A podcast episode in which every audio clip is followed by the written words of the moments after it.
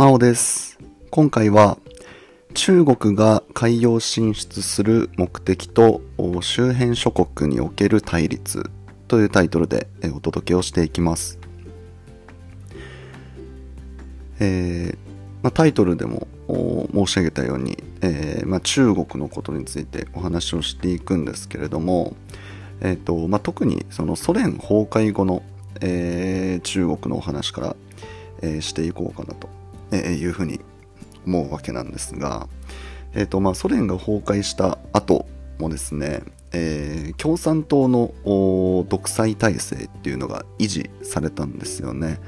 もともとその、まあ、社会主義、えーとまあ、共産主義の、まあ、そのなんていうんですかね、まあ、こう引っ張っていく存在だったソ連っていうものが、まあ、崩壊してで、まあ、中国もね、あのー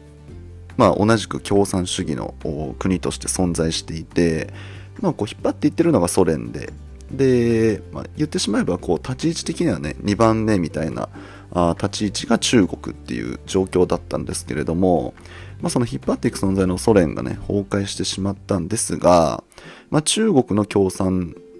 まあ、主義共産党の独裁っていうものは、まあ、そのまま維持されていくような形となっていったんですよね。で、まあ、特に、まあ、ここにくっついてはね以前、あのーお話ししたと思うんですけど第二次天安門事件天安門事件っていうね事件がありましてあのーまあ、民主化運動を、まあ、その結構大々的にあの弾圧するっていうねえーまあ、事件がありましたけど、まあ、そういったこう、ねあの事件からも見て取れるように本当にその社会主義でいくぞっていう、まああの後の時代にね、あのーなんていうんですかね、まあ、その形上の社会主義みたいなそういうような形にはなっていくんですけどまあでも建前上だとしても社会主義でいくぞっていう、まあ、そういうこう姿勢の国として、まあ、歩みを進めていくわけなんですよね。で、まあ、一方で、まあ、その中国国内にはね、えーまあ、市場経済っていうものを導入しまして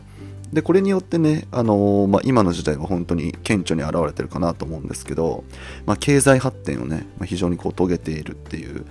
うような状況ですよね。うんはい、で、えっ、とまあ、今申し上げたその経済発展のところなんですけど、まあ、これの要因って何だろうというところなんですけれども、まあ、ここがね、あのーまあ、タイトルのね、えー海洋進出と、まあ、非常にこう絡んでくるところでして、はい、なのでお話ししようと思うんですけど、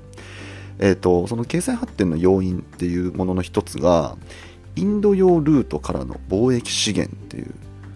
ふうに言われているんですよね、まあ、いろんなねあの要因はあるかなとは思うんですけど、まあ、その一つがインド洋ルートの貿易っていうねところです、はい、であの中国もねその、まあ、高度成長、まあ、今も高度成長の時期って言ってもいいんじゃないかなと思うんですけど、まあ、特にあのまあ、ちょっと一昔前のねもう中国が本当にこうすごく右肩上がりで成長していってるっていう状況の時に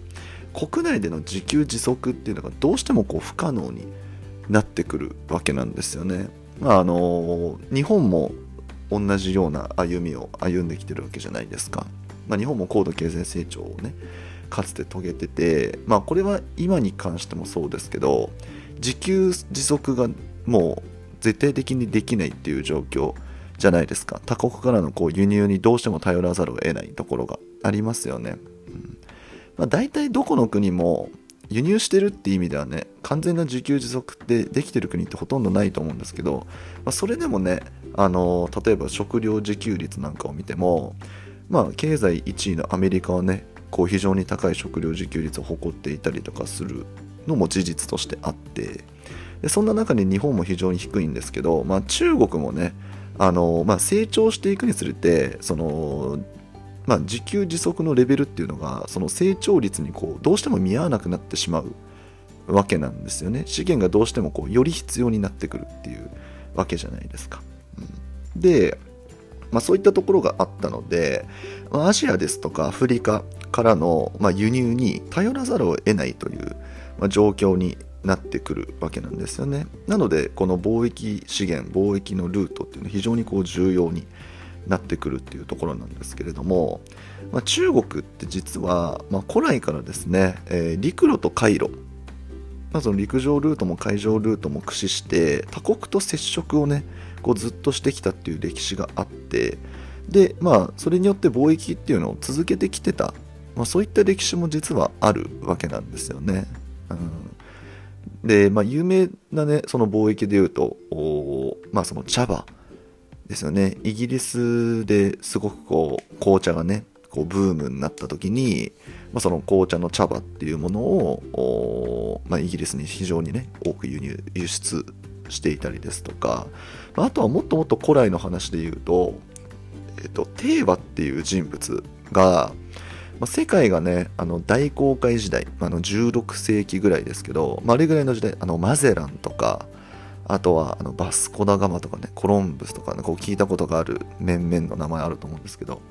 そういう人たちが活躍する以前にもうその中国のテーマがもう結構割と世界中をこうね旅していてでこうそれこそアフリカの方までねあの遠征に行ってたりとか、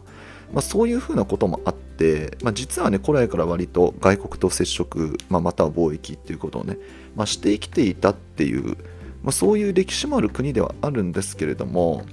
まあ、これがね、あのー、なかなかずっとうまくいってたってわけではなくって19世紀になりますと、まあ、西洋列強からの進出が顕著になってくるわけなんですよね。あのいわゆる帝国主義っていうやつですね、うん、で、まあ、これによってですねその他国との貿易っていうのがなかなかこう思うようにできなくなってくると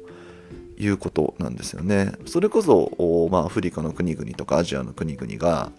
まあ、こう西洋列強のね、えー、植民地みたいになってくるとやっぱそういった国々と思うように貿易ができなかったりとかそもそもその中国もね、あのー、中国本土もこうね、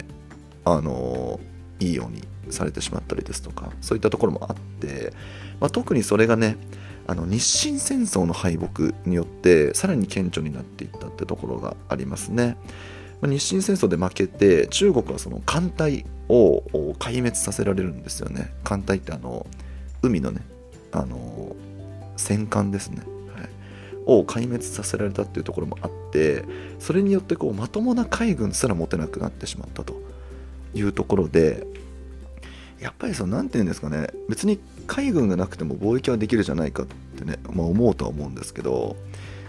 まあ、これ今の時代もねあの共通してるところですけど海のルートってやっぱり危険なんですよね、うんまあ、それこそ今の時代ってあんまりいないかもしれないですけど、まあ、海賊とかこの時代ってね海賊いっぱいいたと思うし、まあ、今の時代もあの他国からいつ攻められるかわからないっていうところがあるので、うん、特にね、あのー、現代で言うと、あのー、世界の中でね、重要なポイントって、ポイントってあの、地理的に重要なポイントっていくつかあって、いわゆるこう海峡って呼ばれるところ、あの陸と陸がこう近くにあって、もうあのすごく狭い海のエリア。で、そこのそのルートさえ抑えてしまえば世界中がこう一本のルートで通れなくなる。そこが狭くなってるのでそこさえねストップさせてしまえば通れなくなるっていうところでそういうポイントってね今の時代って非常にこう重要って言われてるんですけどそういうポイントはね今でさえアメリカが全てねあのチョークポイントって言ったりするんですけどそのチョークポイントを全て押さえてたりとかするぐらいあのどの国がどの国がというかどの国もこう自由にね海を行き来できるっていうわけじゃないんですよね。うん、やっぱ貿易に関するその船貿易船をやっぱり守れるだけの軍事力もある程度なきゃいけないと思うしそういったところでその海軍を持てないっていうのはね非常にこうウィークポイントとしてなってしまうわけなんですよね。うん、でまあそういったねこう苦い経験からですね中国は海軍を増強していこうということで舵を切っていくことになるんですよね。まあ、だからその何て言うんですかね簡単な流れでお話をすると、まあ、その帝国主義っていうのがどんどん広がっていってで思うように貿易ができなくなったでそれにこう追い打ちをかけるように日清戦争で日本に負けて、まあ、海軍すらねほとんど失うような状況になってしまったっ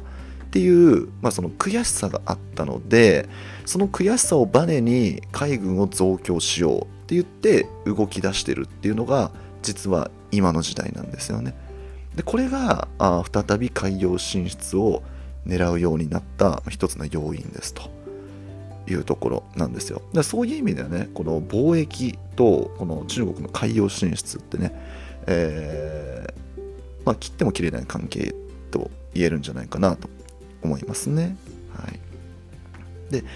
えーとまあ、実際じゃあ中国が海洋進出するには、どういったね、えー、要素があるのかといったところなんですけれどもまずですね、えー、周りの国々周りのにある軍事基地ですとかそういったところが、まあ、言ってしまえば邪魔なんですよね。具体例を挙げるとするとまず日本列島もそうですね。中国からするとすぐ近くにある島ですし沖縄ですとか台湾あとはフィリピンベトナムあとはまあ日本もそうですけどいろんな、ね、各地にある米軍基地これはま中国からしたらもう障害なんですよね、うんまあ、障害というか気にしなきゃならない存在っていうのが一番こう近いですかね直接こうね戦ってるわけではないのでうん、あれですけど、やっぱ気にしなきゃならない存在なわけですよ。目の上の単行部じゃないですけど、まあ、そんなあの存在なんですよね。っていうのがあって、簡単に海洋進出っていうのができない状況っていうのがあるわけなんですよ。うん、っていうところがあるので、えーとまあ、これねあの数年前に結構話題にはなってましたけれども、えー、尖閣諸島ですとかあとはフィリピンの南沙諸島、うん、に中国がね非常にこう固執しているっていう、ま、そういうニュースってよく聞いてたじゃないですか。尖閣諸島の近くに中国の船がまた通りかかりましたみたいな。なんか日本がこう警告をしてうんぬんみたいなあったじゃないですか。であれってなんでそんなに尖閣諸島とかにその近寄ったりしていたのっていうのは言ってしまえばこういう理由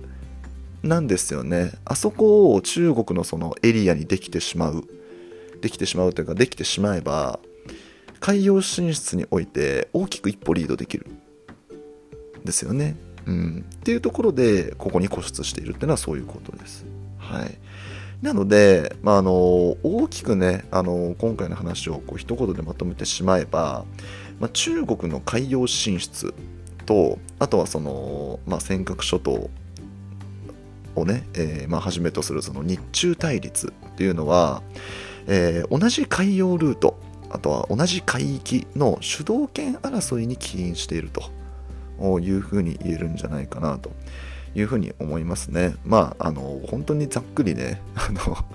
言っているので、まあ、その同じ海域って、まあ、そりゃ近くにあるからそりゃそうでしょって言ってしまえばそうなんですけど、うん、まあでもあの広い意味で言っても歴史的に見ても、あのこういう争いっていうのはねどうしても起こってしまうんだよと、はい。まあ、中国のね海洋進出こういう目的があるので起こりうるね、えー、問題なんだよっていうお話でございました。はい、ということで、えー、いかがだったでしょうか。えーまあ、今回ねあの、まあ、こういうお話をさせていただいたんですけれども本当に近々、あの大きなニュースとなってね、あの浮き彫りになる問題なのかなっていうふうに思っていてそれこそまあ尖閣諸島に関してはね、まあ、数年前の問題としてねちょっとこうもう忘れかけているところあるかなと思うんですけど今騒がれてるのは台湾ですよね。台湾にこう攻め込むんじゃないか中国がみたいなそういう話がね今非常に出ているんですよね。でまあその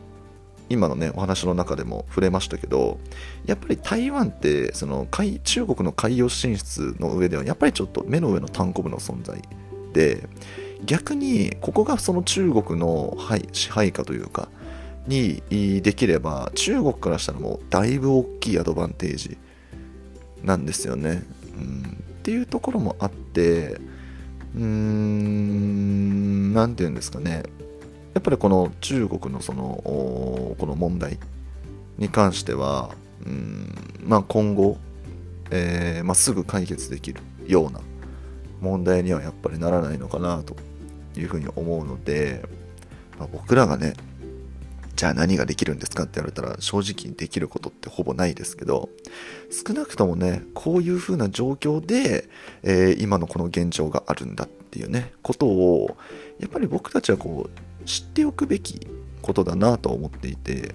今台湾がね非常にこう騒がれていますけど日本列島だって中国からしたら目の上の単行部の存在なんですよ。だから同じような目に遭う可能性ってゼロじゃないですね。